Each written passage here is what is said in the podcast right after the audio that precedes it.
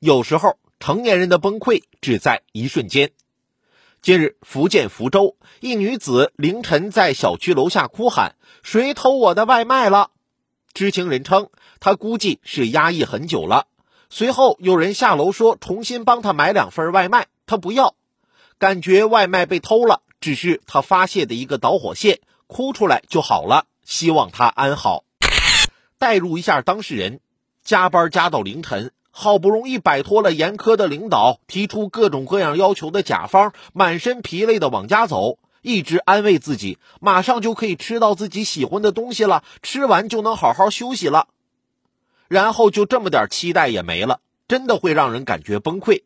毕竟就拿我来说，如果是每天早上设定了工作量的目标，我还没到中午呢，可能就要想，这工作咋这么难，这么多呢？怎么可能完成呢？